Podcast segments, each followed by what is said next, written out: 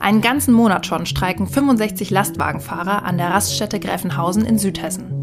Sie sagen, ihr polnischer Auftraggeber hat ihnen zuvor monatelang keinen Lohn gezahlt. Zum Karfreitag ist die Lage dann regelrecht eskaliert.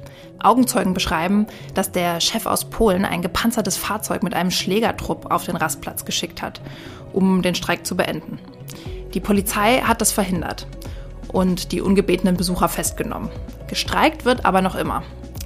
Gestern haben die ersten Fahrer dann doch Geld bekommen. Aber deswegen ist noch längst nicht alles gut. Denn der Güterverkehr auf der Straße, der steht vor massiven Herausforderungen. Das zeigt dieser Protest wie unter einem Brennglas. Im FAZ-Podcast für Deutschland fragen wir heute, welche Herausforderungen das sind und was getan werden muss. Ich habe mich dafür gestern auf der Raststätte umgeschaut, mit Gewerkschaftern, Truckern und Politikern gesprochen. Zu Wort kommt heute auch der Bundesverband Güterkraftverkehr und der Anwalt des polnischen Unternehmers, dessen Fahrer in Gräfenhausen streiken. Und damit herzlich willkommen heute am 18. April beim FAZ-Podcast für Deutschland. Mitgearbeitet an der Sendung haben Kevin Gremmel und Yannick Grün und ich bin Theresa Weiß. Schön, dass Sie dabei sind.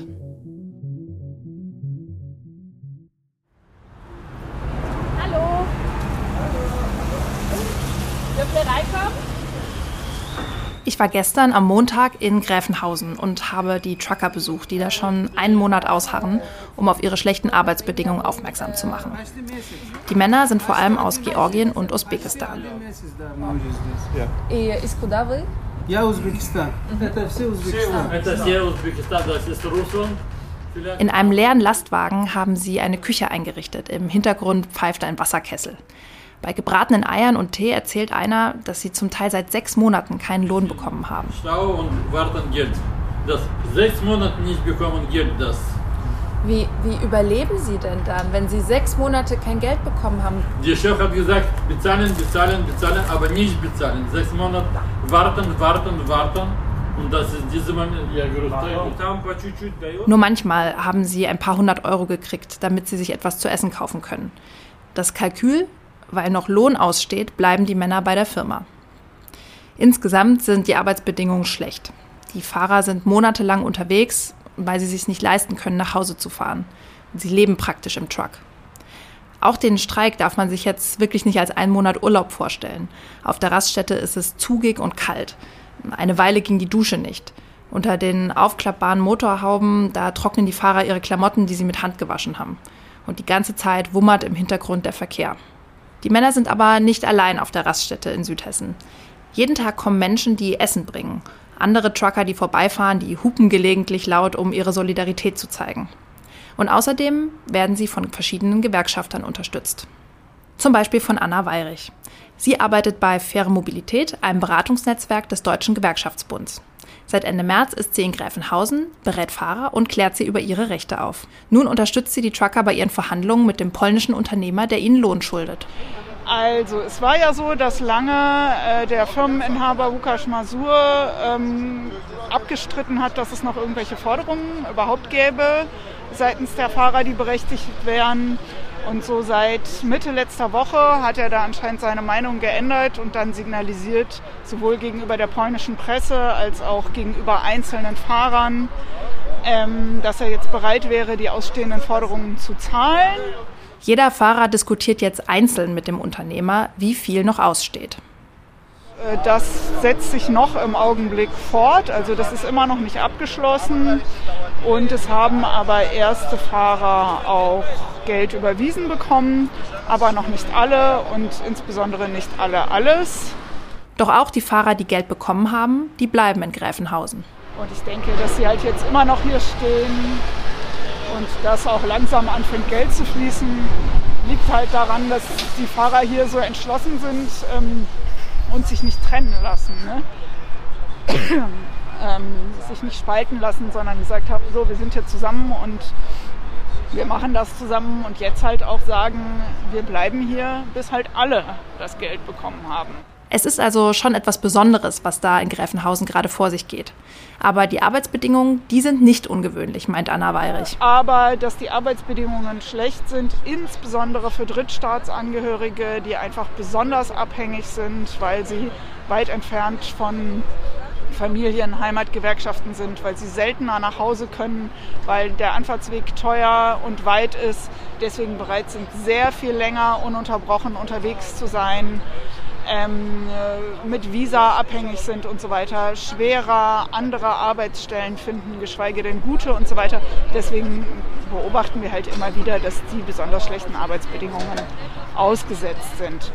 Was aber natürlich das Besondere ist, ähm, ist, dass sich hier ja, 65 Fahrer entschlossen haben, sich das nicht länger bieten zu lassen. Sowas habe ich noch nicht erlebt, seit ich diesen Job mache. Und meine niederländischen Kollegen, die schon sehr viel mehr Erfahrung haben, auch nicht. Also ähm, ja, die Männer schreiben hier schon Geschichte. Geschichte geschrieben. Das hat spätestens mit seinem gepanzerten Fahrzeug auch der polnische Unternehmer, um den es hier die ganze Zeit geht. Er heißt Lukas Masur und sein Anwalt hat sich bereit erklärt, hier im Podcast für Deutschland auch seine Sicht der Dinge darzulegen. Ich bin darum jetzt mit Christoph Skawianczyk verbunden. Herr Skawianczyk, wie ist es denn aus Ihrer Sicht zu dem Streik der Fernfahrer in Gräfenhausen gekommen? Also der Protest der Autofahrer auf dem Parkplatz Grafenhausen West äh, an der Autobahn A5 wurde eigentlich durch keinerlei Warnmaßnahmen oder vorherige Anzeichen von Unzufriedenheit unter den Fahrern angekündigt. Also der Kampf für unsere Verkehrsunternehmen völlig überraschend. Und äh, auch wir bedauern, dass dies geschehen ist, weil das, wir waren und sind immer bereit und offen mit unseren äh, Fahrern, also mit Fahrern äh, dieses, dieser Transportfirmen zu, zu sprechen. Wir hätten uns an den Verhandlungstisch setzen müssen, um diese schwierige Situation zu vermeiden. Jedoch diese Gelegenheit äh, wurde verpasst. Warum ist es denn überhaupt zu dieser schwierigen Situation gekommen? Also konkret reden wir ja darüber, dass die Fahrer Löhne nicht erhalten haben. Warum ist das passiert? Nach der Meinung meiner Mandanten und alle Beträge wurden den Fahrern eigentlich pünktlich ausgezahlt. Der Zeitpunkt der Lohnauszahlung, Lohnzahlung ergibt sich aus den von den Fahrern unterzeichneten Verträgen, die eine Lohnfortzahlung voraussehen. Sie erhalten die ihnen zustehenden Lohne je, jeden Monat. Ja, also das ist alles in diesen Verträgen äh, vorausgesehen und so wurde auch vereinbart. Und wie kommt es dann, dass es jetzt Lohnnachzahlungen gibt? Ich war gestern in Gräfenhausen und jetzt sind Nachverhandlungen, Zahlungen angekommen bei den Fahrern. Ja, das stimmt, weil jetzt gerade zu diesem Zeitpunkt und meine Mandanten äh, haben sich entschlossen, diese Löhne vorauszuzahlen sozusagen. Weil hier das Problem beruht darauf, dass diese Löhne mit 25 Tagen der Frist ausgezahlt werden sollen. Ja, also diese Zahlungsfrist ist relativ lang und auch erfolgt äh, nach, äh, nach der Vorlage von den Fahrern aller möglichen Unterlagen, die mit äh, Ausführung der Transportdienstleistung verbunden sind. Also auch Strafgeldbescheide, irgendwelche Schadenbescheide, das ist, das ist alles, das auch abgerechnet werden muss. Und vielleicht das war die Ursache, dass diese Löhne jetzt gerade bezahlt wurden. Nochmal zur Situation in Gräfenhausen. Am Karfreitag hat Ihr Mandant ja dort einen Trupp hingeschickt, äh, unter anderem mit einem gepanzerten Fahrzeug. Warum? Was hat er sich davon erhofft? Also, also in, Be in Beantwortung auf diese Frage nach, nach, der Anwesenheit von Personen, die wie Sicherheits Sicherheitskräfte auf dem Parkplatz aussehen, naja, kann ich nur erklären, dass, dass es niemals Absicht meines Mandanten war und sein wird, die Autos gewaltsam oder unrechtmäßig in Besitz zu, zu bringen. Also mein Mandant ist eigentlich dort gekommen, um zu verhandeln und mit den Fahrern persönlich zu sprechen. Zu seiner Enttäuschung wollte jedoch niemand mit ihm sprechen.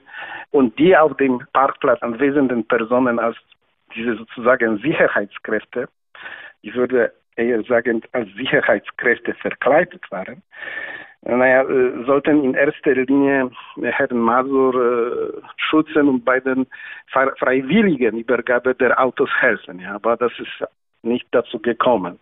auch diese ganze Gruppe, also sie sollte auch eine Verhandlungsaufgabe haben. Ja, und dazu sollten äh, ein, in solchen Angelegenheiten erfahrener Verhandlungsführer und ein Dolmetscher gehören in diese Gruppe, was jedoch äh, sich zur Enttäuschung, zu unserer Enttäuschung nicht als äh, richtig herausstellte. Auch in dieser Gruppe befand sich eine Journalistin, die das ganze Geschehen aufzeichnete. Also ich denke, dass diese ganze Geschichte, die vor allem in Medien so stark zum Ausdruck gebracht werden, diese Wagen in der Tat seien ein bisschen seltsam aus, okay. Aber das ist alles insgesamt ein bisschen überzogen und äh, übertrieben. Diese sogenannte Sicherheitskräfte, in der Tat eigentlich ganz ruhig und, und das ganze Geschehen eigentlich auch war meiner Meinung nach äh, auch äh, ein bisschen äh, übertrieben, wenn es sich um Darstellung dieses Ereignisses in Medien handelt. Hm. Ist dann in Ihren Augen auch der Streik übertrieben? Die Fahrer sind unzufrieden und haben diese Unzufriedenheit zum Ausdruck durch diesen Streik äh, gebracht. Und wie wir das sehr viele Male äh, betont haben, wir wollen äh, als Vertreter dieser Transportunternehmen diese Streitigkeiten und diese Probleme gütlich und am Tisch lösen. Ja. Und äh, ich denke, dass im Laufe dieser Verhandlungen sind wir imstande, diese göttliche Lösung zu finden und zu erlangen. Und das eigentlich die letzten Tage zeigen, dass bestimmte Fortschritte in diesem Thema gemacht wurden. Viele Fahrer sind ja bei Ihnen mit so einem speziellen Dienstleistungsvertrag beschäftigt, also nicht wirklich fest beim Unternehmen angestellt. Warum machen Sie das?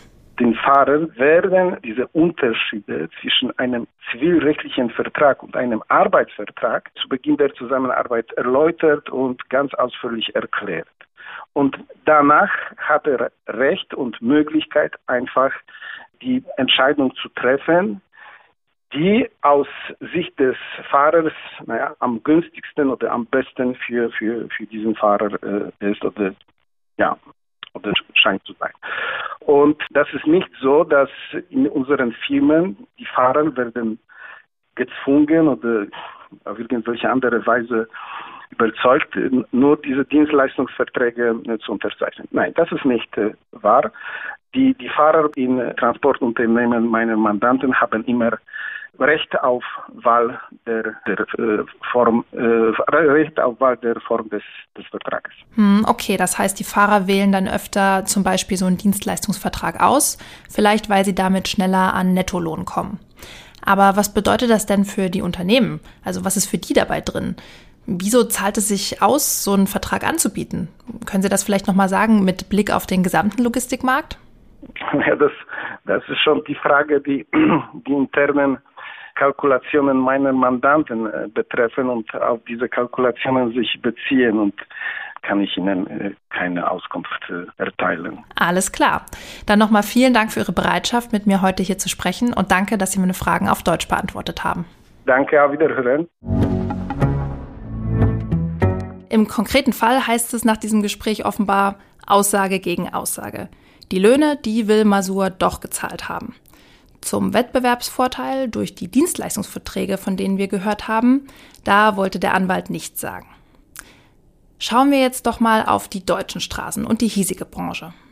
Sie ist wirklich wichtig, nicht nur für Online-Bestellungen, sondern auch, damit im Supermarkt Milch im Regal steht. Denn der weitaus größte Teil der Güter wird in Deutschland mit dem Lkw transportiert. Allein in deutschen Lastwagen sind das 3,1 Milliarden Tonnen im Jahr. Zum Vergleich, auf der Schiene sind es gerade mal 360 Millionen Tonnen. Wie es dem deutschen Fernverkehr geht, darüber spreche ich jetzt mit Martin Bullheller vom Bundesverband Güterkraftverkehr. Guten Morgen, Herr Bullheller. Guten Morgen, Frau Weiß. Ja, lassen Sie uns mal über den Protest in Gräfenhausen zuerst sprechen. Ist er wirklich notwendig? Offensichtlich schon, sonst hätten die Fahrer das nicht gemacht.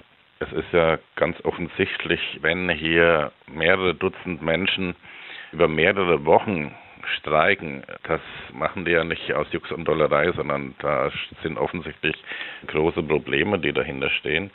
Das sind Fahrer, die wohl überwiegend aus Usbekistan und Georgien kommen und die für eine oder für mehrere zusammenhängende polnische Speditionen arbeiten.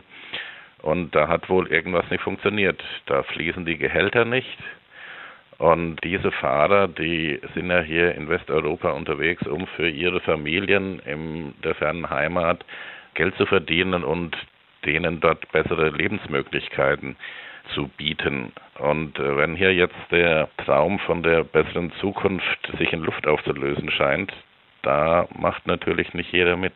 Hm. Aber ist denn dieser Streik jetzt exemplarisch? Also geht es der Fernfahrerbranche gerade in Deutschland insgesamt nicht so gut? Also man muss hier ganz klar unterscheiden. Es gibt zwei Parallelwelten, sag ich mal, die wir oft nicht so leicht unterscheiden können als Otto-Normalverbraucher, weil sich hier beides vor unseren Augen abspielt. Es gibt einmal die Fahrer, die für deutsche Unternehmen arbeiten da ist auch nicht alles eitel Sonnenschein, aber da sind die Zustände in Ordnung. Wenn Sie aber für osteuropäische Speditionen als Fahrer arbeiten, dann äh, sind die Zustände dort ganz anders. Sie arbeiten nicht nur zu wesentlich niedrigeren äh, Löhnen. Die Mindestlöhne in Osteuropa sind teilweise bei 2, 3, 4 Euro die Stunde. Und das ist vermutlich der Hauptknackpunkt hier bei diesem Streik. Es gibt wohl im polnischen Arbeitsrecht etwas, was es im deutschen Arbeitsrecht so nicht gibt. Als Lkw-Fahrer, der für eine deutsche Spedition arbeitet, gibt es nur die Möglichkeit, angestellt zu arbeiten. Im polnischen Arbeitsrecht gibt es wohl die Möglichkeit, als selbstständiger Lkw-Fahrer zu arbeiten. Das heißt, sie haben kein LKW, sie sind aber trotzdem selbstständig und haben das komplette Unternehmerrisiko auf ihren Rücken. Sie müssen dann die Schäden am Lkw bezahlen, Sie tragen das Auslastungsrisiko, das heißt, Sie bekommen nur dann Lohn in Anführungszeichen, wenn der Lkw auch fährt und etwas transportiert. Und das sind natürlich ähm, ist natürlich eine Risikoabwälzung von dem Lkw-Besitzer auf den Fahrer. Aber verzerrt das nicht total den Wettbewerb dann? Ja, natürlich. Und wir weisen als, als BGL, als Bundesverband äh, Güterkraftverkehr, Logistik und Entsorgung, weisen wir auch schon seit vielen Jahren auf diese Wettbewerbsverzerrungen hin. Das will nur niemand hören, weil viele, auch deutsche Auftraggeber, äh, von diesen billigen Frachtkosten natürlich profitieren. Mhm. Da, da würde ich gerade noch mal nachhaken, was kostet das dann eigentlich, so eine Lkw-Ladung durch Europa zu schicken? Vielleicht im Vergleich äh, von einem deutschen Unternehmen und einem polnischen, wenn Sie da mal so eine Hausnummer geben könnten. Der polnische Unternehmer hat natürlich einige Wettbewerbsvorteile. A, der Fahrer ist viel billiger. Bei deutschen Speditionen macht so der Fahrerlohn ist ungefähr ein Drittel der Gesamtkosten, damit Sie sich da mal eine Vorstellung machen können. Und, wenn der hier nur für die Hälfte oder für ein Drittel fährt, dann haben Sie schon mal 15, 20 Prozent Kostenvorteil alleine aus dem billigen Fahrer gegenüber der deutschen Spedition. Das sind natürlich Geschichten, die wenn sie so extrem ausgenutzt werden wie in diesem Fall, weil hier wurden ja wohl offensichtlich Löhne über viele Wochen nicht gezahlt, dann kommt hier eine Schieflage in den Markt, die, die so auf Dauer nicht zu halten ist. Das große Problem ist ja, wir haben ja hier in Deutschland einen großen Fahrermangel und wir, unsere Unternehmen, die deutschen Transportunternehmen würden äh, diese usbekischen und georgischen und äh, vom Balkan Fahrer, die aus EU-Drittstaaten kommen oder auch ukrainische Fahrer, gerne zu deutschen Konditionen einsetzen, wo die also einen ordentlichen Lohn bekommen und wo auch äh, Sozialleistungen gezahlt werden. Das Problem ist, die dürfen hier nicht arbeiten, weil um in Deutschland als Lkw-Fahrer arbeiten zu dürfen, brauchen sie nicht nur einen gültigen Führerschein, sondern sie brauchen auch einen Qualifikationsnachweis. Und das haben diese ähm, Fahrer nicht. Deswegen dürfen die hier nicht für deutsche Firmen arbeiten. Die müssen also für schlechtes Geld unter schlechten Arbeitsbedingungen arbeiten, obwohl sie hier ja sowieso nichts anderes machen, als was sie machen würden, wenn sie für eine deutsche Firma arbeiten würden. Und ähm, jetzt haben Sie schon die Herausforderung angesprochen, dass Fahrer fehlen. Was gibt es denn sonst noch so für Herausforderungen in der Branche? Ja, es steht eine Mautverdoppelung an zum Jahreswechsel die die Kosten für den äh, Straßengütertransport in Deutschland um 10 Prozent über den dicken Daumen ansteigen lassen wird. Und wenn Sie in der Branche unterwegs sind, wo ein, zwei, vielleicht drei Prozent Umsatzrendite erwirtschaftet werden, wenn es gut läuft und die Kosten steigen um 10 Prozent, dann wissen Sie, was das für die Frachtpreise bedeutet. Die können so nicht bleiben. Sprich, diese Zusatzkosten werden anfallen und die sind so hoch, dass sie kein Transportunternehmen intern wegdrücken kann. Die müssen weitergegeben werden, wenn man nicht bankrott gehen will. Vielleicht können wir zum Abschluss noch mal kurz besprechen, warum ist die Logistikbranche aber denn so wichtig? Also nach allem, was Sie jetzt gesagt haben, klingt das nämlich so, als wäre das so ein bisschen Stiefkind und würde gar nicht so im Fokus stehen. Das ist einer der großen Rätsel dieser Gesellschaft, dass hier Ursache-Wirkungszusammenhänge nicht richtig wahrgenommen werden oder nicht mehr richtig wahrgenommen werden. Wir haben es ja gemerkt zu Hochzeiten der Corona-Krise, als plötzlich die Regale leer waren, weil Sachen nicht mehr geliefert werden konnten. Da haben wir plötzlich alle gemerkt, hui, die Milch wächst ja gar nicht im Regal, sondern der LKW bringt die dahin. Die Alternativen zum LKW sind sehr begrenzt. Auch das Lastenrad wird vom LKW in den Fahrradladen gefahren. Auch die Radläden werden vom LKW beliefert. Die Bioläden werden vom LKW beliefert. Sie können den ganzen Konsum, den wir gewohnt sind, den wir haben, den wir auch brauchen und müssen ja irgendwas essen, was trinken, den können sie ohne LKW, können sie den nicht darstellen. Und warum können wir nicht auf die Schiene umsteigen? Das wird ja schon gemacht. Wir hatten 1993 eine große Bahnreform. Und die Verkehrsleistung auf der Schiene im Güterverkehr hat sich seither verdoppelt. Und mehr hat der Lkw in der gleichen Zeit auch nicht geschafft. Auch der Lkw hat nur eine Verdoppelung seiner Verkehrsleistung seit 93 geschafft. Allerdings auf höherem Niveau, weil der Lkw etwas über 70 Prozent Marktanteil an der Verkehrsleistung hat und die Schiene hat knapp 20 Prozent. Das hängt unter anderem damit zusammen, äh, dass der LKW was kann, was die Schiene nicht kann. Der kann die Fläche abdecken, die Feinverteilung. Sie werden wahrscheinlich nicht erleben, dass eine Eisenbahn Ihnen Ihre neue Couchgarnitur fürs, vor die Haustür fahren wird. Der LKW macht das. Die ganzen Baustellen, Häuserbaustellen, da wird nie eine Lokomotive mit 5000 PS und einem Waggon hinten dran vorbeikommen, um Ihnen die Backsteine für Ihr Haus zu liefern. Das macht der LKW mit 500 PS. Die Fahrer sind also essentiell. Aber warum haben die dann bisher immer noch so schlechte Arbeitsbedingungen? Ja, wie gesagt, es gibt zwei verschiedene äh, Märkte in dem Bereich. Es mhm. gibt die deutschen Transportunternehmen, da sind die Arbeitsbedingungen wesentlich besser. Kein ähm, Lkw-Fahrer, der für eine deutsche Firma arbeitet, würde sich bieten lassen, hier wie diese Fahrer jetzt aus Usbekistan, Georgien, zum Teil äh, einmal im Jahr nach Hause zu kommen. Ja, das ist völlig undenkbar. Aber die Arbeitsbedingungen auch für deutsche Lkw-Fahrer sind nicht rosig in allen Bereichen, weil ähm, auf den Autobahnen gibt es immer mehr Baustellen, immer mehr Staus. Es gibt Zeitdruck. Der deutsche Gesetzgeber schreibt dem Lkw-Fahrer zwingend vor, wann er wie lange Pause zu machen hat, was aus Verkehrssicherheitsgründen auch sinnvoll ist.